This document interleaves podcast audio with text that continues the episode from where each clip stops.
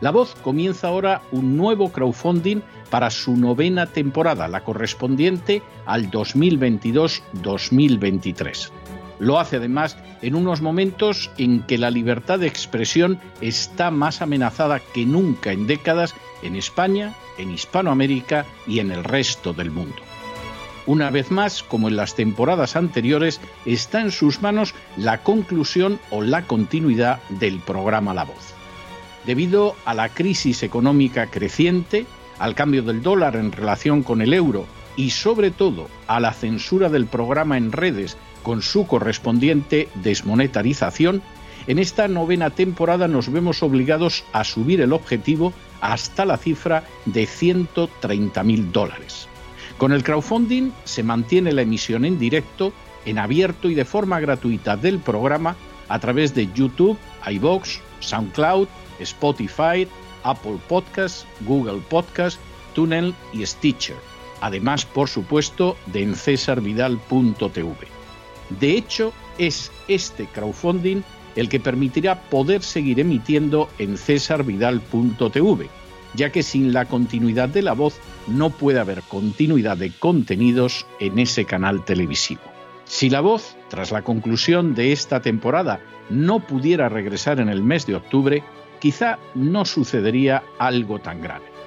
Una vez más, habría quedado de manifiesto como tantas veces a lo largo de la historia de las naciones hispanas, que para muchos es preferible quejarse, protestar o amargarse a enfrentarse de manera práctica con un problema concreto. No pasaría nada. La voz simplemente dejaría de emitirse por la sencilla razón de que no hay suficientes personas dispuestas a asumir el apoyo de su causa, que es la de la libertad y de la verdad la de la información independiente y la opinión rigurosa, la de la lucha contra las tiranías y contra aquellos proyectos que pretenden convertir en esclavos a los seres humanos. Si piensan que merece la pena seguir escuchando día a día la voz, son ustedes bienvenidos a la hora de contribuir al nuevo crowdfunding que permitirá que puedan escuchar este programa radiofónico una temporada más. Muchas muchas, muchas gracias por todo. God bless you. Que Dios los bendiga.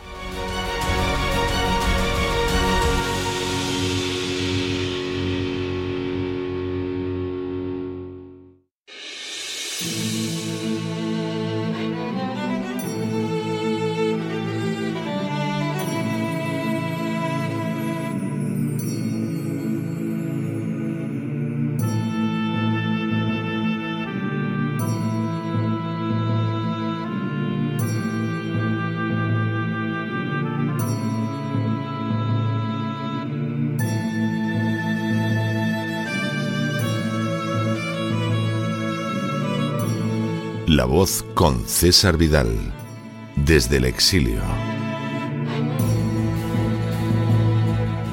Muy buenos días, muy buenas tardes, muy buenas noches y muy bienvenidos a esta nueva singladura de La voz.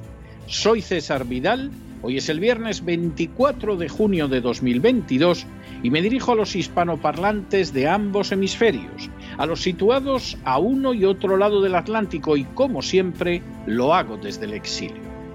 Corría el año 1961 cuando el presidente John Fitzgerald Kennedy ofreció a un joven llamado Robert McNamara el hacerse cargo de la Secretaría de Defensa.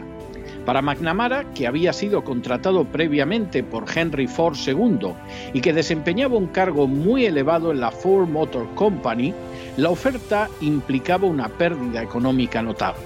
Sin embargo, McNamara decidió aceptar la oferta presidencial. Su conducta seguía así un patrón muy repetido en los gobiernos americanos hasta hace pocos años. Una persona abandonaba un importante puesto en el que había demostrado su capacidad laboral y lo hacía para servir a su país aunque le costara dinero. Actuaba así a enorme diferencia de aquellas naciones en las que personas de escasa entidad profesional e incluso intelectual se convierten en ministros y solo después de pasar por el gobierno alcanzan relevantes puestos empresariales. En las últimas horas hemos tenido nuevas noticias sobre la influencia de BlackRock sobre la política dictada por la Casa Blanca. Sin ánimo de ser exhaustivos, los hechos son los siguientes. Primero, BlackRock es la empresa de gestión de inversiones más importante de todo el planeta. En enero del presente año se calculaba que sus activos bajo gestión estaban valorados en más de 10 trillones de dólares. Segundo, el poder de BlackRock puede ser calculado en cierta medida si se tiene en cuenta que gestiona unas cifras que superan el Producto Interior Bruto de todas las naciones del globo, con la única excepción de Estados Unidos, que tiene un Producto Interior Bruto de 21 trillones, y de China, que roza los 15. De hecho, BlackRock cuenta con una potencia económica que es más de cinco veces la de Alemania. Tercero, Fundada por Larry Fink, BlackRock invierte en estrategias de renta variable, renta fija, gestión de efectivo, inversiones alternativas y activos inmobiliarios.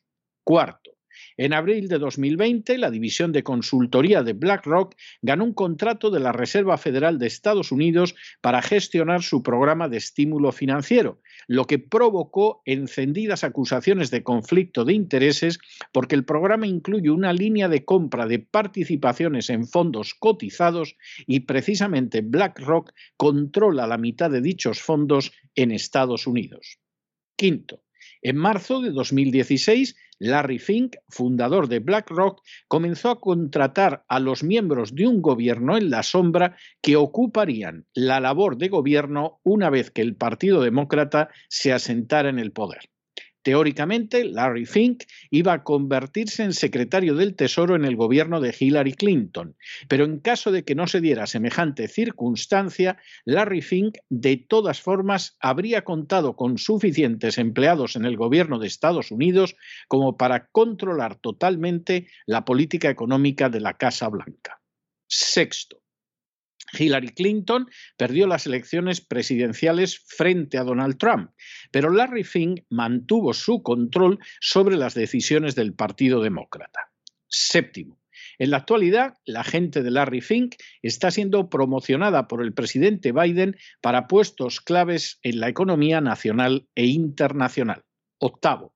De esta manera, Mike Pyle, jefe global de estrategia de inversiones de BlackRock y uno de los miembros originales del gobierno en la sombra diseñado por Larry Fink, se ha convertido en el economista jefe de la vicepresidenta Kamala Harris. Noveno. Mike Pyle ya tuvo un papel importante en la administración Obama, donde sirvió como ayudante de Peter Orszag, el primer jefe de presupuestos de Barack Obama. Orsak tuvo un papel muy relevante en la reducción de gastos médicos y en frenar la extensión de la cobertura médica en Estados Unidos. Décimo. Después de trabajar con Orsak, Pyle trabajó en el Departamento del Tesoro, donde ayudó a trazar los esfuerzos económicos internacionales del Tesoro de los Estados Unidos. En esa etapa, Pyle ayudó a que China no fuera etiquetada como manipuladora de divisas y también a redactar el Tratado Transpacífico. Ambos aspectos se desarrollaron de acuerdo a los puntos de vista de Larry Fink. De hecho, Larry Fink sería uno de los principales opositores a la política de Donald Trump en relación con China. Un décimo. El cargo que ocupa Pyle le permite obtener una clara cercanía con la persona que puede sustituir a Biden en la Casa Blanca. Duodécimo. Esta situación no es en absoluto nueva y ya estaba muy presente en la época de la presidencia de Obama. Así, Thomas E. Donilon es presidente del Instituto de Inversión de BlackRock y sirvió como asesor de seguridad nacional de Obama. En ese puesto proporcionaba a Obama los datos diarios sobre seguridad nacional y era responsable de la coordinación de la política exterior, los servicios de inteligencia y las Fuerzas Armadas. Décimo tercero.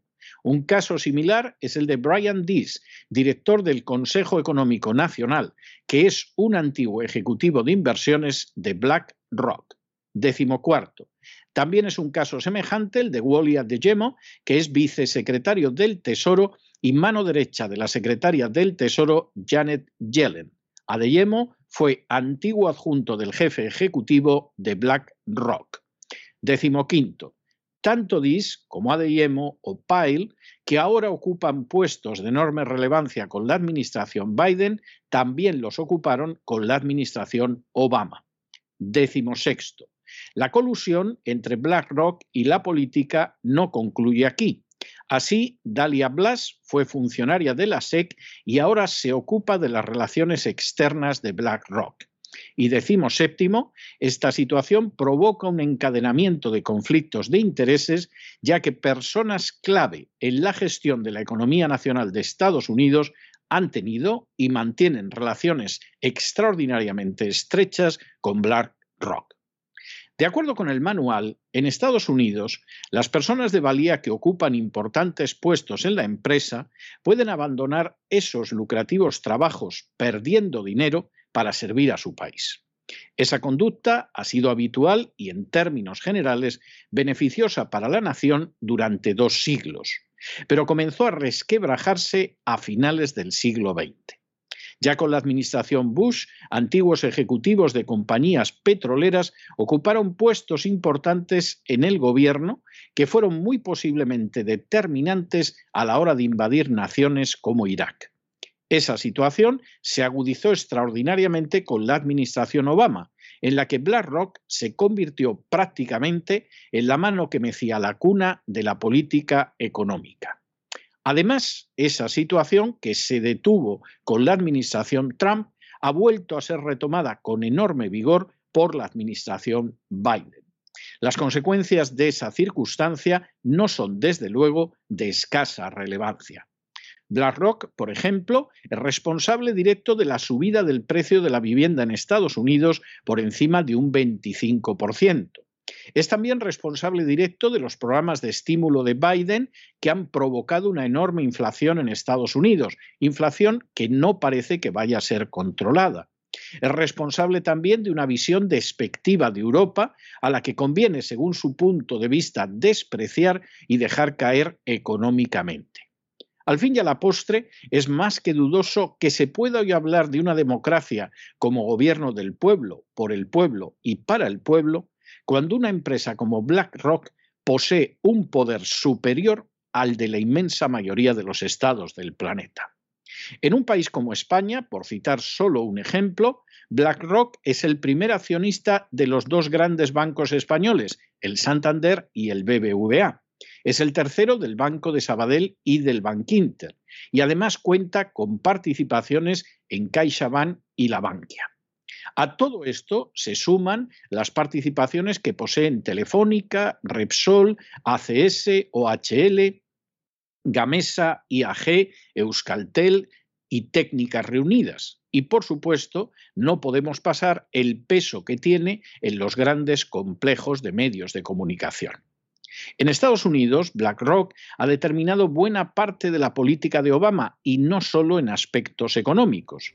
Y ahora mismo su peso no es menor ni mucho menos en la administración Biden. La economía, la sanidad, el coste de la vida, el precio de la vivienda, la seguridad interna, por citar solo algunas áreas, están en manos de la gente de BlackRock. Saque cada cual sus conclusiones. Pero no se dejen llevar por el desánimo la frustración. Y es que a pesar de que los poderosos muchas veces parecen gigantes, es solo porque se les contempla de rodillas y ya va siendo hora de ponerse en pie. Mientras tanto, en el tiempo que han necesitado ustedes para escuchar este editorial, la deuda pública española ha aumentado en más de 7 millones de euros y una parte no pequeña va a esas furcias mediáticas cuya propiedad es compartida, oh, casualidad, casualidad, por BlackRock. Muy buenos días, muy buenas tardes, muy buenas noches. Les ha hablado César Vidal desde el exilio. Que Dios los bendiga.